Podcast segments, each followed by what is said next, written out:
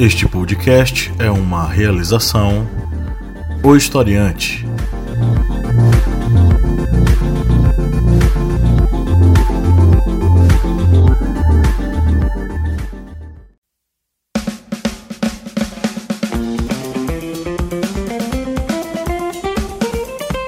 Arretadas. Vozes femininas sobre assuntos sociais.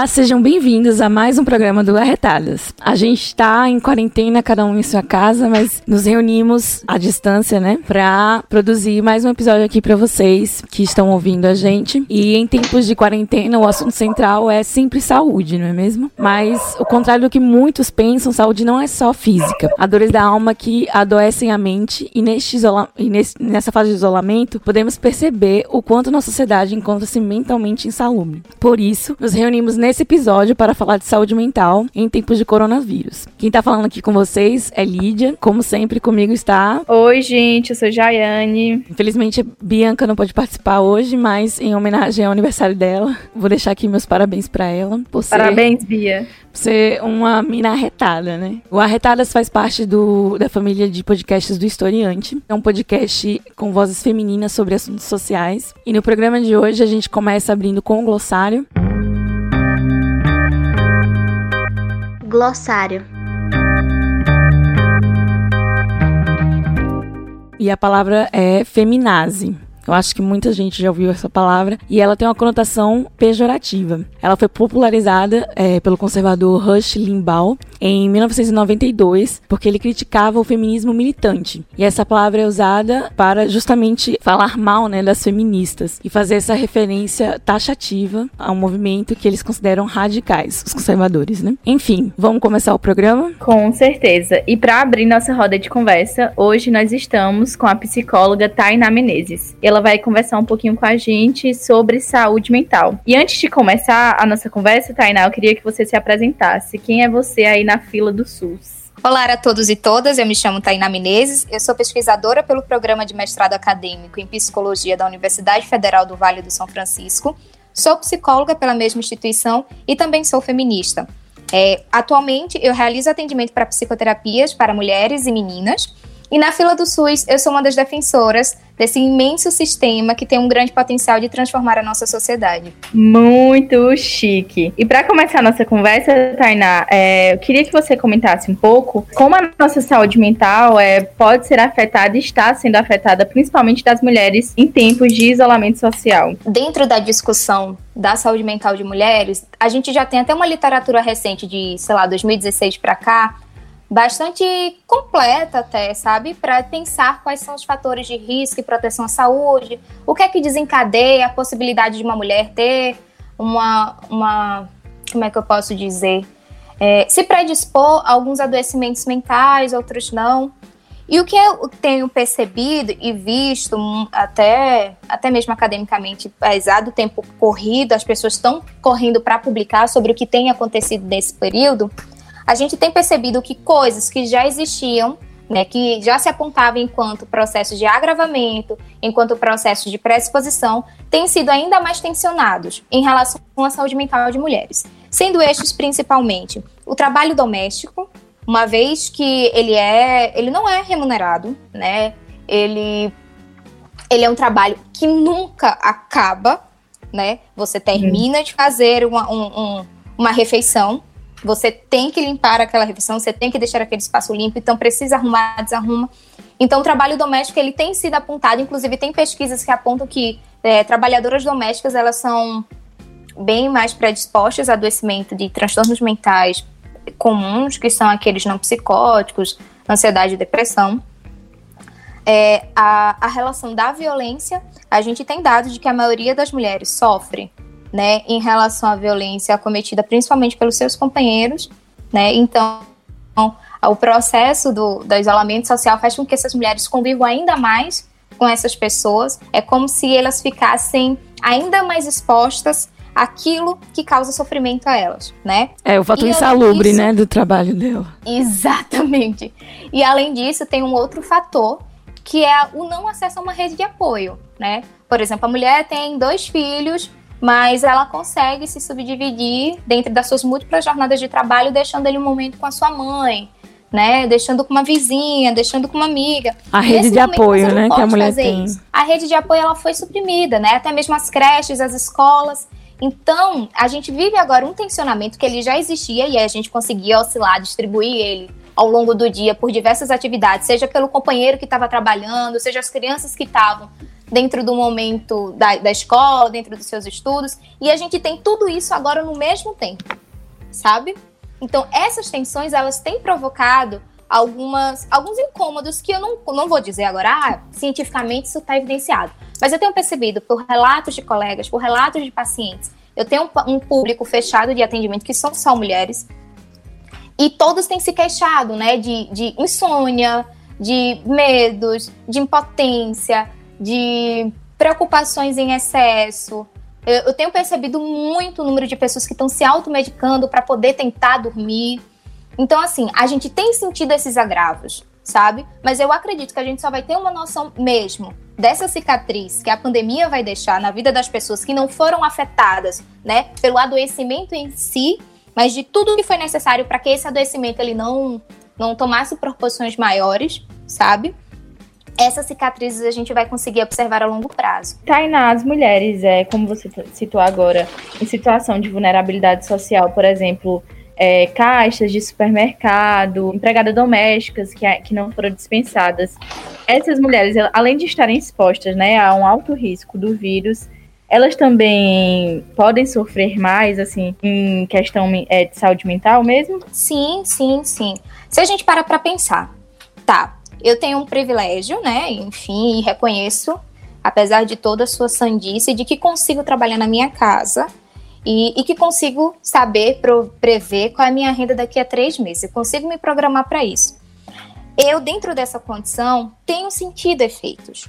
Agora você imagina uma pessoa que está dentro dessa condição, que possui filhos, que não sabe qual vai ser o dia de amanhã, digamos assim, em relação ao seu, à sua disponibilidade financeira, além de que fica dentro dessa, dessa tensão de saber quais são as possibilidades de ser infectados ou não, porque você continua ali, você continua trabalhando, você não pode fazer a única coisa que está sendo recomendada que é que é 100% resguardada, né? Tipo assim, de respaldo de que ah, é isso que evita, enfim, porque a gente ainda não tem uma medicação, a gente ainda não tem uma vacina, que é o isolamento social.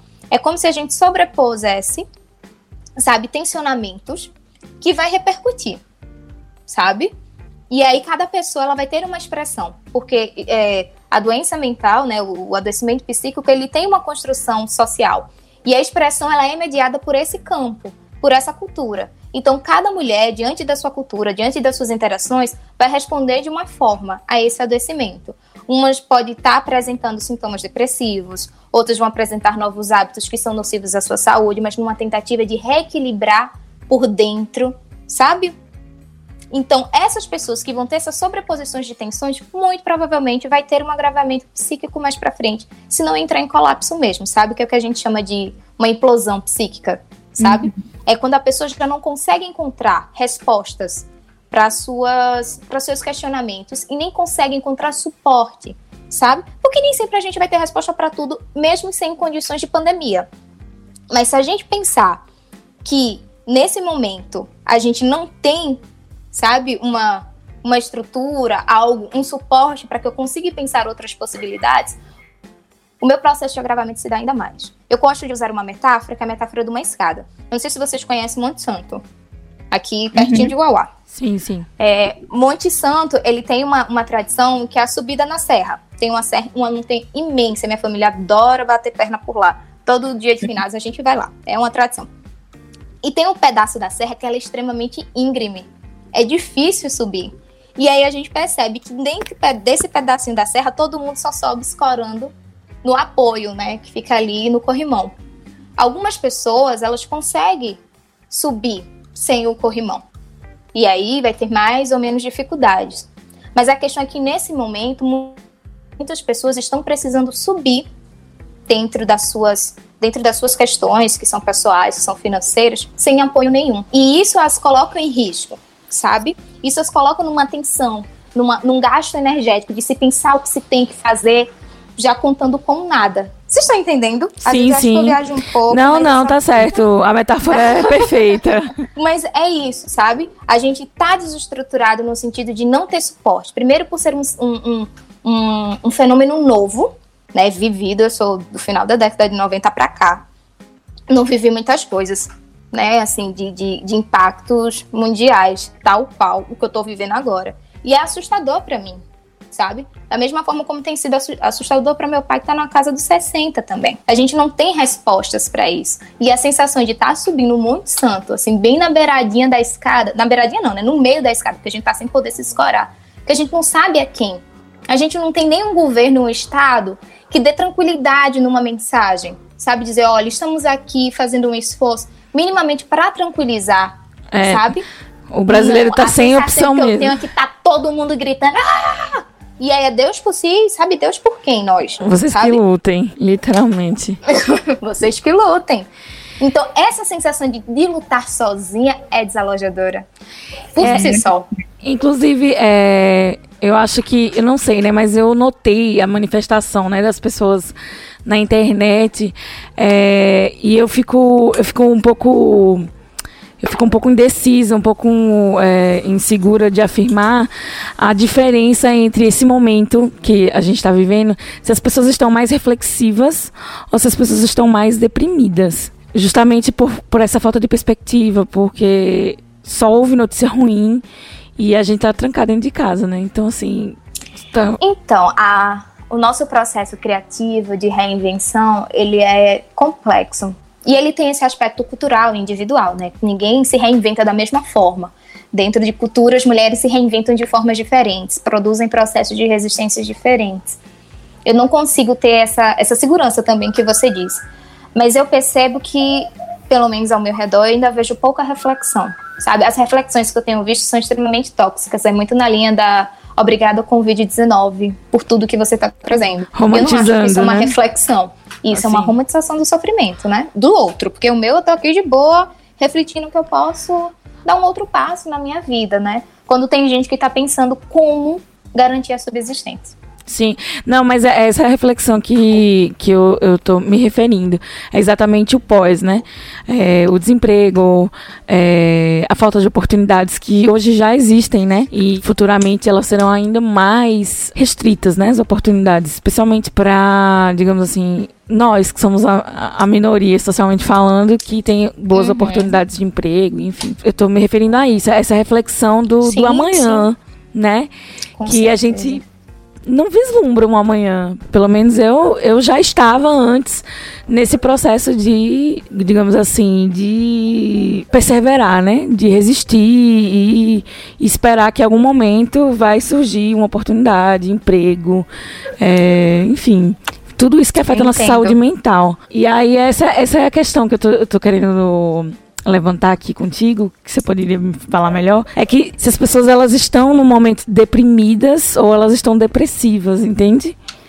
Entendo. Porque a gente já está é vindo como... de uma luta, né? Assim, digamos, socialmente, o desemprego já estava alto. Socialmente falando. Isso. Né? Como sonhar com dias melhores diante de tudo que a gente está vivendo. Acho que vai ser um desafio.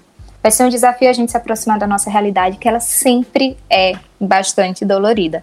A gente que vai desenvolvendo ao longo da vida alguns dispositivos que vai nos alienando e vai nos ajudando a ressignificar muita coisa.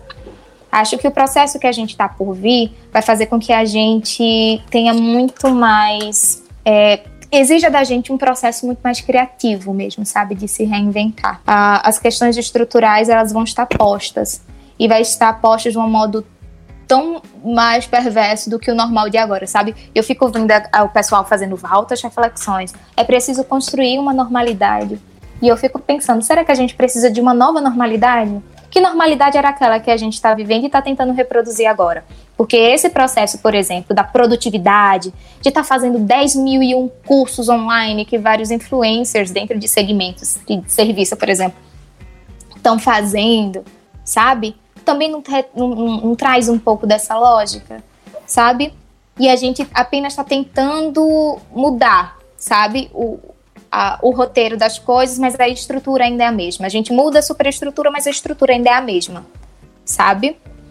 E acredito que a gente vai precisar de, uma novo, de um novo horizonte para se sonhar, sabe? Com novos pactos, para que a gente pense uma nova normalidade a partir de outros parâmetros, sabe? Como, por exemplo, de uma política de solidariedade ao invés de uma política de produtividade, sabe? E eu nem falo isso dentro de uma conjuntura de políticas públicas, sabe? Eu penso isso muito num, num pacto consigo mesmo.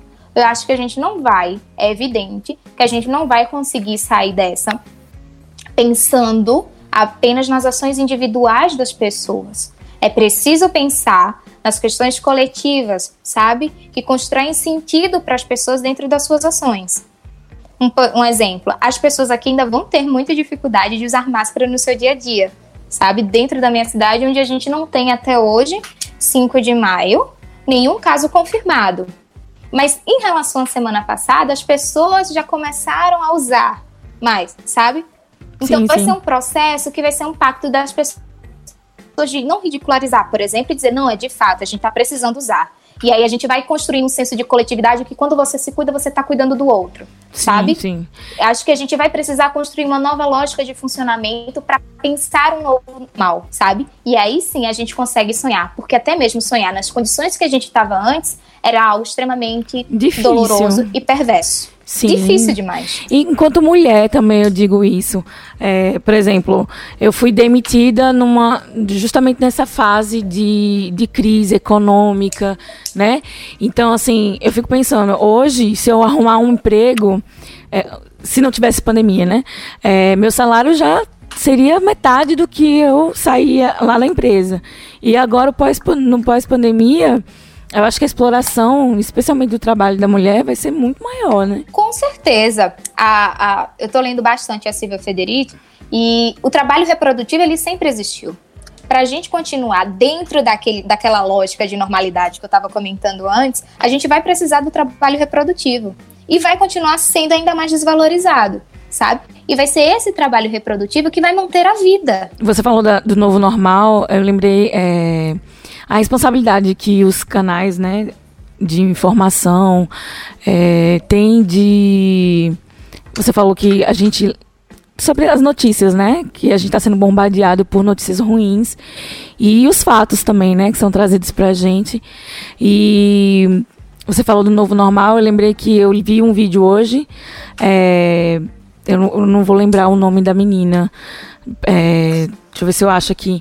Ela falando da capa da Vogue, né? Que ela trabalha com moda, ela estuda moda. E uhum. ela achou, ela responsabilizou, né, a Vogue por ser irresponsável, no caso, com a saúde mental, né, das pessoas nesse momento de não abrir mão de uma capa mais é, solidária, né, mais humana, mais empática. Vocês viram isso ou não? Uhum. É, eu não vi isso, mas eu, eu vi. vi mas a Vogue, mas passei direto. A Vogue tinha exatamente vi, a intenção verdade, do, a de trazer um novo normal, né? Que, que trouxe uma, uma, uma, uma, trabalhadora da saúde, assim, com todas as marcas Sim. dos EPIs, mas eu não tinha a, a Marie Claire, né? da Vogue. A Vogue foi, acho que ela saiu isso. ontem, deve ter saído editorial, né, deles ontem. E aí a capa é uma capa normal da Gisele Bündchen com marcas internacionais ou seja, nesse momento, né, o, o ideal seria que eles apoiassem marcas brasileiras, justamente para é, dar essa oportunidade, né, de se erguer ou de se manter no mercado. E, e era uma capa completamente alienada, né? É, Gisele Bündchen em sua melhor forma, com roupas é, normais, digamos assim, né? De marcas famosas, é, de, internacionais e elas diziam exatamente isso aí que você fala, a, a, novo normal. É um novo normal que traz a repetição do de antes, né? Exatamente. A mesma lógica perversa, assim, do consumo, a lógica perversa da, da performance, da feminilidade, que isso vai nos acompanhar. Eles vão dar um jeito. E afeta sabe? a gente enquanto mulher, né? Sim. Sim, sim, porque as revistas elas sempre foram indicadores, né, de como a gente deve performar a nossa feminilidade. A moda, Desde né? que a moda também, né? Então, é, a, essa capa ela é problemática por si por trazer isso, né? Tipo assim, diante de tudo, será que é tempo de pensar quais são essas marcas, sabe? O que é que elas querem? Eu, eu não sei. Eu, eu, nem vi isso, eu fico imaginando quem vai ler isso no momento, sabe? Não sei. É algo que me incomoda. Não sei. Incomoda vocês? Nem acompanho, pra ser sincera. Não, a gente, a gente não acompanha, digamos assim, né? Eu não acompanho, acompanho. Mas a, a moda, ela interfere na vida da mulher, né? É, nessa Sim. questão da resistência, da representatividade, não só do feminino, mas se ela se reinventa, de como ela diz, o novo normal, isso vai me afetar daqui a uns anos, né? E, enfim, padrão de beleza e tudo mais. É, afeta, sim, nossa vida enquanto mulheres, né? Na sociedade, uhum. eu, eu, acho que afeta, sim. Então, um posicionamento é, o mais humano, mais é, empático, enfim, responsável, né? Eu acho que influencia, sim, na saúde mental da mulher. É, posso ser que sim. Não? Karina, é, tem acompanhado é porque... algum... Ah, pode falar. É porque eu penso assim, né? Quem é a Vogue, quem lê a Vogue, quem consome a Vogue. Assim, é porque a gente está pensando muito em moda no sentido assim. literal, né? Eu tô falando é. em moda enquanto universo feminino, assim, né? Que Sim. rege padrão Não, de beleza. Certeza, certeza. Que rege padrão de beleza, vestuário, é, o que é feminino, o que não é, o que é bonito, o que não é, o que é padrão, o que não é, entendeu? É nesse sentido que eu tô falando o que rege moda. até o discurso da, da, da, da da Damares, por exemplo, né? Do que é para meninas, o que é para meninos. meninos. exatamente. Que cada um deve vestir. Sim, concordo contigo nesse ponto. Tainá, eu tenho acompanhado nas redes sociais, né? Acho que muita gente tem visto relatos de mães solos é, durante a, a pandemia, né? Que estão isoladas e com certeza nesse momento não contam com o apoio da família, que antes poderia ser possível. Como essas mulheres podem criar as redes de apoio que você citou no início, enfim? Porque pra gente que, enfim, solteiro, que não tem filhos, já está sendo difícil manter esse autocuidado. Eu acredito que quem tem que cuidar de uma criança, né, é, pode estar sendo mais difícil. Eu tenho pensado sempre na proposta do diálogo, sabe? Acredito que dentro do, dentro do possível, cada um avaliando o tipo de relação que estabelece com quem convive, vai ser necessário propor um diálogo, sabe, para a reflexão da divisão do trabalho, principalmente do trabalho doméstico. Porque não vai dar tempo para uma mulher mãe solo, sabe, é, se cuidar de tudo ao mesmo tempo, sabe? se você consegue, sei lá, reduzir, acho que tem, acho que tem uma pesquisa, depois eu posso até estar tá passando para vocês e estar tá compartilhando isso, que calcula o tempo gasto de vida diária das mulheres para as atividades domésticas e do cuidado, sabe? Acredito que o diálogo, você conseguir conversar com uma amiga ou você conseguir conversar com as pessoas com que você convive, porque eu eu tô pensando num público bem bem específico, né? Para poder estar tá redistribuindo isso, ou se você mesmo sabe que tem uma amiga que tá mal, que tá precisando, você se permitir a uma escuta empática, acho que já ajuda. Você pensar, né, num, num dia em que você possa estar tá indo ao mercado para essa pessoa, sabe? Pensar dentro das limitações que a gente tem hoje, sociais mesmo de circulação, de que forma você pode estar tá diminuindo o impacto da vida dessa pessoa, a dedicação de trabalhos domésticos, desde, sei lá, até entregar uma janta, porque eu, eu lembrei muito de uma amiga minha ela falando que tinha semanas que ela só comia miojo, porque era a coisa mais rápida que tinha para ela fazer, sabe? E que quando chegava a noite ela não queria fazer mais nada além de dormir. Só que às vezes ela acordava, e aí o incômodo dela para acordar era isso, porque o estômago dela estava doendo de fome. Mas o cansaço não permitia que ela se cuidasse dentro das suas questões mais básicas e necessárias para a manutenção do corpo, sabe? Como comer, como dormir. Então eu acredito que o estabelecimento de estratégias dessa forma, sabe? de, de solidariedade seja um caminho. A pandemia toda, né? Eu acho que é, serviria, se fosse para romantizar, né? Como a gente estava falando ali, é, o coronavírus, eu acho que seria nesse sentido de, é, digamos, que a gente comece a pensar de forma mais solidária, né? É, deveria ter sido, né? O, desde o início. Porque as pessoas já estão saindo na rua, enfim. Mas é, esse pensamento que você trouxe um pouco antes ali, do cuidar do outro é cuidar de si também, né? Exato. Eu acho que dentro da lógica perversa que a gente tem, atual inclusive, mesmo em tempos de pandemia, do individualismo, tanto que quando as pessoas, né, houve não era nem lockdown, era isolamento social a partir de decretos municipais, estaduais, que o governamental não teve. As pessoas saíram loucas aos supermercados, a fazerem compras assim, em atacado para suas casas, sabe? Para estocar comida, sem pensar na outra pessoa que não teria a mesma possibilidade, sabe? E isso é algo que a gente precisa rever dentro do nosso cotidiano. Tainá, no momento, para quem é, teve tratamentos suspensos ou por condições financeiras, é, não pode ter um acompanhamento psicológico online, né? Como é, os profissionais estão se adaptando. Como as pessoas, eu vou, eu vou dizer assim, que para quem está dentro da nossa bolha, né? Que tem o privilégio de estar em casa e está tendo crise de ansiedade, é, coisas pequenas do cotidiano que realmente afetam a saúde mental. Como essas pessoas podem estar lidando, assim, enfim, para tentar lidar com essa situação basicamente sozinho, né? Vai estar sozinho e não vai ter nenhum acompanhamento, nenhuma ajuda. O primeiro ponto que eu acho importante é tentar todo acompanhamento possível. É, eu tenho visto que algumas clínicas e escolas que já oferecem atendimento presencial gratuito têm feito um esforço para que seus estagiários, seu corpo docente, discente, oferte atendimento online. Então eu acho que vale a pena tá buscando essas clínicas e escolas que elas até estão mais presentes nos Instagrams da vida aí, sabe? Numa tentativa de ter um acompanhamento. Para quem tá só, eu acho essencial, né? Da mesma forma que quem tava em acompanhamento e teve que teve que interromper por questões financeiras, eu acho que isso é algo importante de você estar tá conversando com a sua psicóloga. Se você ouvinte passou por esse tipo de situação, é algo que você precisa falar com a sua psicóloga e tentar chegar a um comum acordo. Caso não, é, você pode estar tá procurando outros profissionais que têm um tipo de modalidade, que é o atendimento social, em que alguns psicólogos que já têm uma certa estabilidade, né, elas abrem espaço dentro da sua agenda a um atendimento mais acessível para aquela pessoa. Então, assim, a gente hoje, o, o, Conselho Federal de Psicologia teve uma quebra no site pelo número de cadastro de pessoas para o atendimento online no tempo da pandemia e o acesso chegou a quase um milhão diariamente.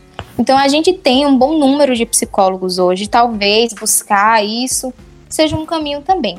Mas para quem não tá, tá, pensando agora numa pessoa que fazia o acompanhamento dentro da rede pública e que se a rede pública ainda não conseguiu se adaptar a transpor, ela já tá, ela por si só dentro dos seus próprios padrões já se encontram, né, bastante saturadas né? E, e mesmo assim, com muita dificuldade, há algumas, algum, algumas cidades que têm conseguido prestar atendimento online, outras não. Se você faz parte desse público que tinha atendimento 100% presencial dentro do serviço público e esse seu serviço público ainda não se adaptou, eu passo algumas dicas que eu acho necessárias, que são né, dicas simples de autocuidado, mas que diante de uma, de uma ruptura né, do cotidiano faz necessária essa nova construção. Primeira, construir uma rotina entre acordar, comer, sabe? De ter horários certinhos, até mesmo para que você consiga para que você consiga dividir o seu dia em, em, tarefas que você faria caso não estivesse, por exemplo, dentro dessa dentro desse contexto pandêmico. Sei lá, se você tá se você tá fazendo estudo ou se você tá trabalhando remoto, sabe? Faz é interessante que você comunique para o seu corpo que você ainda está em trabalho, sabe? Então, acorda, toma café, lava a louça, tenta manter o seu ambiente higienizado, tenta propor alguma mudança dentro do seu ambiente de trabalho, de estudo, de sono, sabe? E tenta construir uma nova rotina, sabe? É, evitar. Eu sei que é super confortável, fiz isso várias vezes, mas é importante que a gente informe para o nosso corpo, sabe? Que tem esse cronograma a ser seguido, para que a gente não acabe procrastinando, por exemplo. Então é importante que você tire o pijama na hora de trabalhar ou na hora de estudar pela manhã, sabe? São dicas simples que eu tenho feito comigo e tenho surtido muito efeito. Como se fosse alguns momentos de dignidade, assim, para não se entregar. Né? Exatamente. Tem uma amiga minha que ela tá falando, Tainá, eu juro que eu tô me maquiando pra, sabe? Pra fazer atendimento. Como, eu for, como se eu fosse pra clínica. Eu falei, claro, você tem que fazer isso mesmo, sabe? Ótimo Até porque você tem que prestar aquele seu corpo presente, da mesma forma, a gente só está utilizando um recurso mediador. Mas a sua disponibilidade de pessoa tem que estar tá ali, sabe? E isso é interessante também para a gente pensar, enquanto trabalhadora, sabe? Poxa, se eu fosse trabalhar, eu não teria que fazer isso, sabe? Sim, é, sim. Me ajuda a acordar, me ajuda a, a, a falar pro meu corpo: olha, não é um domingo, todo dia não é domingo, sabe? E manter as atividades domésticas, as atividades de casa em dia é importante também. É verdade. Hoje mesmo eu passei batom vermelho para me sentir decente. Vou te imaginar de batom vermelho agora. É, outra dúvida também que eu tenho, dessa questão de rotina que você estava citando, enfim, de manter uma rotina. E tem alguns comportamentos que são muito subjetivos, né? Que pode funcionar para uma pessoa, pode não funcionar para outra, e assim sucessivamente. É, mas existem, de fato, algumas atitudes, enfim, posturas que fomentam, alimentam é, a ansiedade. Eu tava vendo algumas coisas, por exemplo, de influências, né? Eu uso até entre aspas, e pessoas assim que se dizem influenciadoras e tal, alimentando é, estimulando as pessoas a, enfim, fazer dietas restritivas, é, rotinas muito pesadas para o que a gente já está vivendo. E eu acho que isso a curto e a longo, longo prazo pode fuder com a saúde mental de uma pessoa. Eu mesmo já fiquei agoniada só de ver. Eu falei, meu Deus do céu. Mas quem já tá ali naquela loucura é, absorve aquilo, enfim, e, e reproduz. Menina, eu tava até conversando com outra colega que é nutricionista que ela estava falando, a gente está passando por um processo extremamente estressante. Você vai estressar ainda mais o seu corpo com alimentação restritiva, sabe? Sem acompanhamento de um devido profissional para avaliar se você de fato precisa passar por aquela restrição para poder alcançar os seus objetivos, sabe? Além disso, é, eu também tenho alguns problemas com essas influencers, assim, eu acho que é uma versão modernizada, sabe, das capas de revista dos anos 50 que dita muito do que as mulheres têm que fazer para alcançar uma plenitude, sabe? E uma das coisas que tem me incomodado é você tem que fazer exercício físico, você tem que fazer exercício físico. Exercício físico, ele é ótimo para a saúde mental. Se você consegue fazer dentro da sua rotina, consegue sentir os seus benefícios, ótimo. Se eles estão lhe desencadeando, né? Ver todo mundo ali fazendo exercício, está lhe desencadeando um incômodo por não estar tá conseguindo fazer aquilo que era esperado que você fizesse, tanto para exercício quanto para qualquer outra coisa, por exemplo, sei lá, para estar tá escrevendo, se você for, sei lá, acadêmica, sabe? Se você ver essas coisas, eu acho importante nesse momento você estar tá reduzindo, sabe? E até mesmo estar tá refletindo quem são as pessoas que você assiste, o que é que seus influências estão te vendendo. Né? Porque a influência não se sustenta à toa, não. Uhum. É importante você tá sempre tentando visualizar isso também, sabe?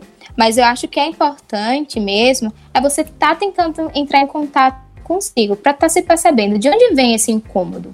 Nesse meu caso, por exemplo, poxa, eu vendo todo mundo se exercitar. Na minha primeira semana da pandemia, tava todo mundo no meu Instagram, eu tava pulando os stories da galera fazendo exercício em casa, sabe? Uhum. E aí, o que que tá, o que que tá me incomodando com isso, sabe? é o ter de fazer, mas será que eu tenho mesmo de fazer? Sabe? Essa vida boa, saudável, é possível para mim? Quando você vai ver, a pessoa tá lá te vendendo uma solução mágica caríssima que não condiz com a sua realidade, que não condiz com o efeito que você espera também. Eu acho importante a gente perceber que o Instagram, ele compõe uma parte da narrativa da vida das pessoas, ele não dita o todo. E às vezes a gente acaba pensando isso e tomando aquilo como métrica para as nossas ações de vida, uhum. sabe? Por isso os incômodos. Será que eu tenho mesmo que fazer exercício todos os dias, como todo mundo? Sabe? Será mesmo que eu tenho que fazer uma dieta restritiva para alcançar tal corpo? Essa métrica que eu estou visualizando, que eu estou vendo, ela corresponde a mim, sabe? Acho que são, é, é, é acho que são movimentos importantes da gente estar atento, porque acaba incidindo diretamente na nossa saúde mental, porque entra um processo de cobrança, entra um processo de estresse, entra um processo de frustração, um processo de descontentamento consigo, que vem a refletir mais para frente também. É, tem que rolar a tal da higiene, né? Higiene virtual, né? Nossa, isso é super importante, principalmente antes de dormir, minha gente. Sabe? A gente acaba com o com o anseio da tomada do lado da cama e acaba dormindo com o celular próximo. E a gente fica sob vários estímulos, sabe? A cada nova foto a gente entra com uma série de outros estímulos para pensar aquilo ali, para se sentir, sabe? E faz com que o nosso corpo continue ligado naquilo, dificultando o nosso processo de adormecimento sabe? E essa higiene é importante não só pra gente ter uma, uma crítica, assim, sabe? Do que aquela pessoa representa, o que é que acompanhar aquele influência, sabe? Te provoca. Da mesma forma, até para você possibilitar um processo de adormecimento do seu corpo antes de dormir. De Porque a gente saudável, sobre né? vários estímulos. Exatamente, exatamente. A gente tem precarizado demais os nossos corpos. que já estão vivendo Verdade. sob muita tensão. É. Entra dieta restritiva, entra, entra a impossibilidade de se exercitar dentro de casa, enfim, só piora. É isso, eu acredito que é o momento da gente tentar refletir diante da possibilidade, se for possível refletir, se não, de se cuidar, sabe? De manter as, as bases que mantêm o seu corpo, a alimentação, o dormir, o relaxar, sabe? São questões necessárias para a manutenção do nosso bem-estar. E assim a gente construir, se fortalecer por dentro, para que a gente consiga construir um bem viver co- coletivamente. A gente não vai conseguir melhorar o outro se a gente não conseguir se melhorar. E além disso, todos esses fatores estressantes que a gente vem conversando ao longo do episódio, eles enfraquecem nosso sistema imunológico, né? E diante de um cenário de pandemia é algo que a gente não deveria nem estar cogitando.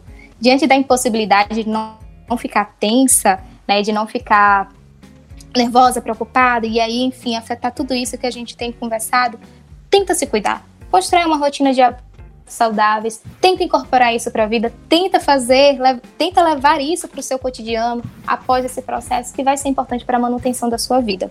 E aí sim, se fortalecendo, a gente vai construindo o nosso bem viver coletivo. Eu vi no Twitter. E vamos continuar aqui com o quadro Eu Vi no Twitter. Eu vou, eu vou começar aqui, eu achei uma, uma arroba bem legal, um, um tweet muito massa que ela fez aqui ontem. E vocês têm algum tweet aí pra trazer, gente? Algo que vocês viram no Twitter? Pode ser pela internet também, tá, Tainá? Não, não precisa ficar preso ao Twitter, não. Mas como o Twitter hoje é o tanque de ideias da internet, é, eu trago, a gente traz o quadro Eu Vi no Twitter para poder a gente conseguir é, dinamizar aqui o assunto, né, saúde mental, com Uhum. outros pensamentos. Eu trouxe aqui a arroba Larissa, ela tweetou ontem sobre a morte do, do ator, né, que, que ele se suicidou. Ela fala que a gente não precisa da, da carta de um velhinho de 85 anos para discutir sobre saúde mental e dias sombrios. Ou pelo menos não deveria precisar. A gente tem motivos diários para discutir sobre isso. Tem dados, tem dados. Cartas de suicídio vazada é o que a gente menos precisa. E realmente, é, eu nos últimos tempos eu, eu venho admirando a, a- o jornalismo, né? É, a postura do jornalismo em relação aos suicídios de famosos, que não tem sido noticiado assim e explicitado, né? De forma sensacionalista, como antigamente era, assim, glamorizar o suicídio, né? E aí ontem rolou, né, a morte do, eu acho que é Flávio, não é isso? Flávio Migliassi. Seu Chalita, na minha cabeça ele é seu Chalita. E aí, Eu me segurei para não falar seu chalita. e aí ontem a gente recebeu essa notícia muito triste, né? Ele ele era um ator muito bom. E também o fato dele ter se suicidado e deixado uma carta. É, assim, como você falou, né? A gente já tocou nesse assunto várias vezes. A gente está sendo bombardeado por notícias ruins. E aí vazaram a carta. E a carta é realmente muito triste, falando desse, desse cenário atual, né? Dessa nossa sociedade. E a perspectiva que o idoso tem enquanto é, indivíduo inserido nessa sociedade e no que ele poderia colher, né, de, de todos os anos de trabalho, enfim, na vida dele. E, e aí deixa a gente. Eu fiquei um pouco comovida, né? E, e- e, de alguma forma, eu acho que outras pessoas, um, em situações mais sensíveis e, e mais. é, como eu posso dizer? Em situações de, de saúde mental mesmo, é, podem ter ficado um pouquinho mais perturbadas, né? E, enfim, Uhum. é, eu achei que. É, fica acho que fica como uma possibilidade, né? E eu acho que a gente tem que sempre mostrar que não é uma possibilidade, que há outros caminhos possíveis, né? E a carta ela ela tem ela dá um choque, né, de você tentar ouvir, né? É porque o suicida acho- ele tá tentando ser ouvido, né? O suicida ele tá tentando deixar uma mensagem, né? E eu acho que a glamorização dessa mensagem é um tanto quanto perigosa, especialmente nesse momento de isolamento. Sim, sim. Vocês acharam alguma coisa? Vero, interessante? Eu achei algo, mas não é nada assim tão reflexivo. Não sei nem se dá pra falar, qualquer coisa a gente corta. Mas eu achei um vídeo Fala sensacional, um compilado. Um, um compilado da Dilma tratando os jornalistas sabe? E tem um que ela fica super puta, assim, porque o cara solta um spoiler e ela faz uma cara. Eu tava vendo, eu vi um pouquinho antes de entrar na conversa com vocês. Eu ri pra caramba. Eu fiquei, ai meu Deus, os tempos. É- E olha, que eu achava, maravilhosa. e olha que eu achava 2015 um tempo denso, mas eu não imaginava que poderia ficar pior. Ri muito. Tudo pra mim, de mãe, tudo. Ela também vive passando meu Twitter. Bom. eu vi no Twitter, é, eu tava dando detox do Twitter no- nos últimos dias. Acho que eu passei uns cinco dias, meu recorde, é, sem olhar o Twitter. Mas hoje retornei e o que eu tenho visto é o pessoal compartilhando muita foto de crianças chorando, enfim, com deboche. é, tendo aula à distância, que eu sou super contra, meu Deus, que porcaria. Mas enfim, tô achando incrível, incríveis as fotos.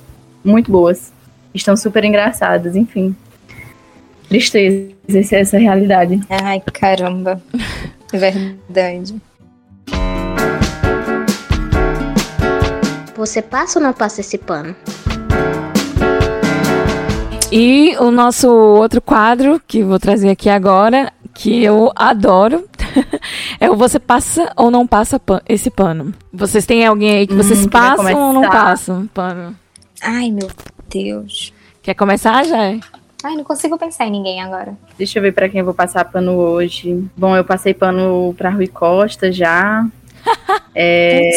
Pois é, mulher, não tinha como nessa pandemia. Ele, ele foi legal até, então eu passei esse pano pra ele desta vez. Agora, ai, eu não vou passar pano pros meus familiares. Tô cansada deles. Eu queria que eles escutassem esse episódio pra eles pararem de falar comigo de uma vez. É, eu tenho alguns familiares, realmente gosto, eu amo eles, mas tô muito puta.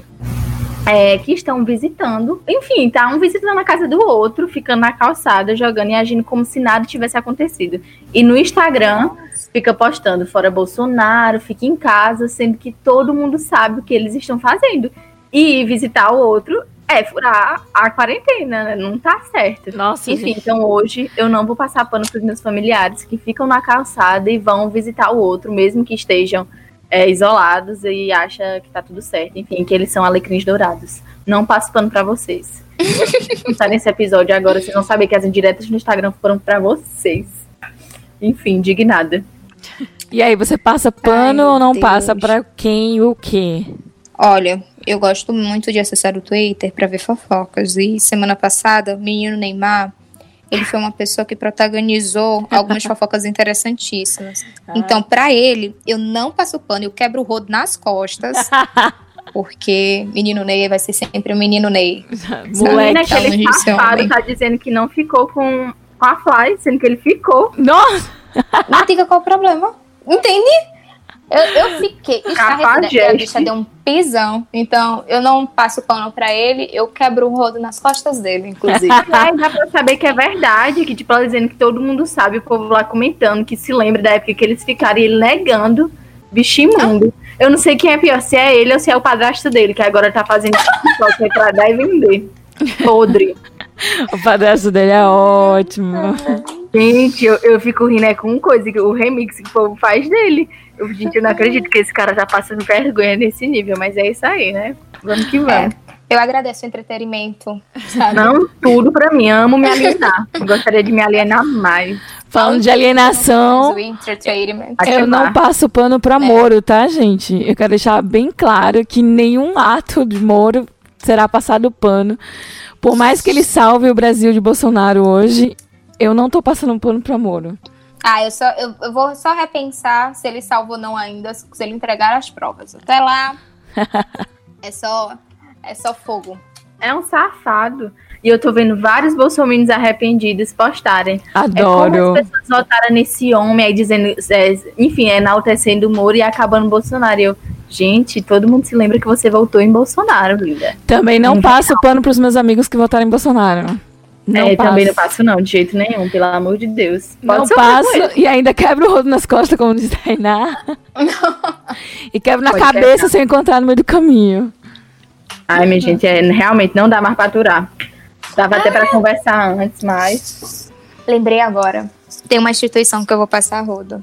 É Passa. bem específica aqui da- do, meu, do meu local, que é a Igreja Católica, que diferente das outras religiões cristãs, tem tido uma postura bem bacana, sabe? Suspendeu a- os ritos, tem, tem, tem tentado ofertar acolhimento no, na internet, tem sido um, um, negócio bem bacana. Enquanto que algumas igrejas, né, a, a maioria de perfil né, pentecostal, tem mantido suas atividades com centros lotados e tudo mais.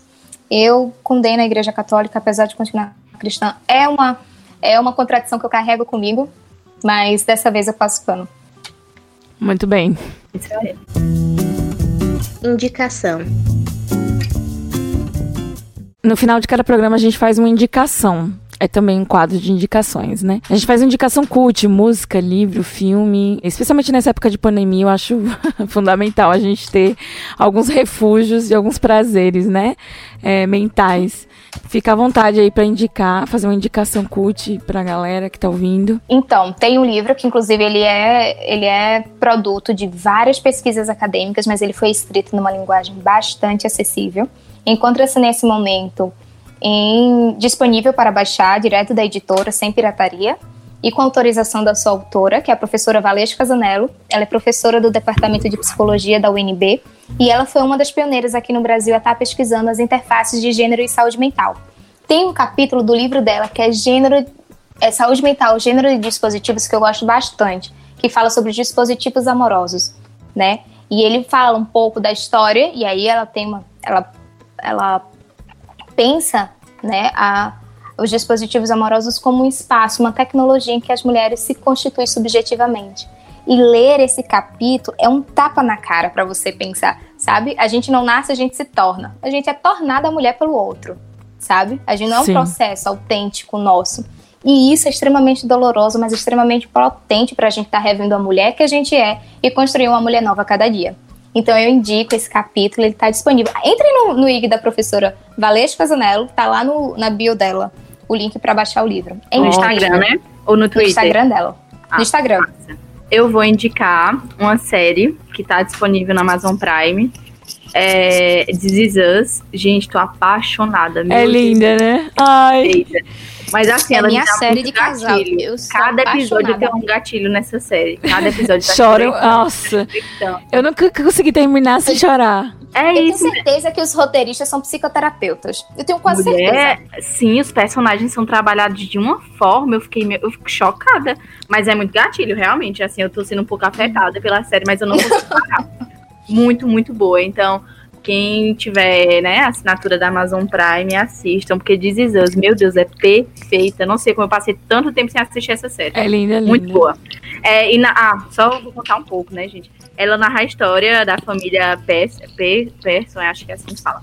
É ao longo das décadas e revela como até os mais simples acontecimentos afetam quem somos e transcendem o tempo, a distância. Enfim, minha gente, é uma loucura essa série. Meu Jesus. E tem uma narrativa incrível, né? eu não indico muito, não, assim, porque é muito gatilho, literalmente. Mas a narrativa eu, eu, acho incrível. Eu também. Muito bom, muito bom. Eu consigo lembrar assistindo essa série porque que eu amo tanto e odeio na mesma proporção dos seres humanos, sabe? essa, essa, intensidade é, é, maravilhosa, assim, de ter assistido, sabe? Não, Você não é ver as mudanças humanas é muito massa. É isso, eu, eu sou apaixonada. Lixo, eu sou, mas eu, vi, mas eu posso mudar, é, que eu vi lá que eles podem mudar, enfim, podem mudar. e parece que cada episódio que eu assisto, no dia que eu assisto, coincide assim com o que eu tô vivendo no dia. Ah, então é, pode né? ser bom e ruim. Ai, caramba. É ah, eu adoro. Inclusive, é eu tenho um, um, a, a, o Randall e a esposa dela são. Ai, meu Deus. Tudo pra mim. Eu fico pensando, só quero um homem daquele jeito. Não, se não for, não quero mais, não. Já Sim, é maravilhoso, né? Não de homem mesmo. Agora que Surreal, surreal. Gente, a minha indicação é um livro. É, eu vou indicar Mentes Ansiosas, que foi um livro que foi muito bom para mim, né? Assim, entender melhor o universo dos ansiosos. E é de uma doutora, de uma médica, né? Perdão. É a doutora Ana Beatriz Silva. E ela tem vários outros livros, Mentes Perigosas, é, Mentes Inquietas, Mentes Insaciáveis, também já li. É, mas eu vou indicar hoje o Mentes Ansiosas, que eu achei muito bom quando eu li. Eu já li ele mais de uma vez, inclusive. É, ela traz casos clínicos, né? Que eu acho que é muito interessante a gente ver como funciona na prática, né? A ansiedade. E ela também fala no final do livro algumas dicas e é, de como você pode ajudar, né? Uma pessoa ansiosa e se ajudar automaticamente, né? Se você é uma pessoa que sofre de ansiedade. Então essa é a minha indicação de leitura. Só indicação top. Ótimo, adoro. Então é isso, gente. Vamos se despedir. Tainá, muito obrigada pela sua participação. É, só, só, até acabei esquecendo, gente. Vocês que estão ouvindo o nosso podcast, nós somos. Nós fazemos parte do projeto do Historiante e nós temos o Apoie-se. Se você tem interesse de ajudar-nos né, a manter esse projeto e a crescer cada vez mais, acesse o apoie.se barra historiante e veja lá as formas de poder participar do, dos podcasts da gente e do nosso grupo secreto lá no Facebook com bastante conteúdo. E, enfim, a gente agradece a você que está ouvindo, que ouvi, ouviu até aqui. Você é muito importante para o nosso projeto continuar. E Tainá também, né? Agregou muito valor aqui no nosso programa. Agradecer ela, mais uma vez, é, por ter topado participar e por ter trazido tanta informação importante pra gente. Imagina, eu que agradeço o espaço. Eu que agradeço o espaço. A primeira, eu sou uma grande consumidora de podcast. Eu acho que é, é, é algo que eu gosto de me alienar. É só eu ouvindo podcast. Eu gosto de histórias, gosto de pessoas e gosto muito de ouvir histórias de mulheres. E falar sobre a saúde mental de mulheres é algo que sempre me, me mobiliza muito. Me mobiliza tanto que às vezes eu leio tanto, eu estudo tanto que não faz muito sentido as coisas que eu falo. Então, se alguma coisa não fez sentido, fala comigo que eu tento, tento me explicar melhor. Fez sentido Mas é sim. É algo muito complexo. Às vezes eu não tenho metáforas, sabe? Que dê conta de abarcar esse universo tão complexo e tão perverso com nós mesmos. Então é isso. Agradeço mais uma vez o um convite. E estou em breve construindo um projeto. E espero contar com vocês também, que vai ser, vai ser bem bacana e acho que vocês vão gostar. Tá bem? Massa, Tainá. Tainá, inclusive, se você quiser deixar é, algum contato, enfim, e-mail, arroba, esse é o momento. Ah, então, esse projeto é meu projeto de divulgação científica e é o arroba Tainá Pesquisadora, PC. Ainda não tem porra nenhuma, mas está em breve em construção com coisas muito legais. E se você já quiser ir seguindo, se você gostou das coisas que eu converso, das coisas que eu penso, das coisas que eu pesquiso, segue lá que em breve vai ter muitas novidades. E se você quiser atendimento também, tamo aí para tudo. Tenho certeza que vai ser incrível. Então tá. Tchau, gente. Até a próxima. Tchau, gente. Tchau, tchau. Muito obrigada. Se cuidem.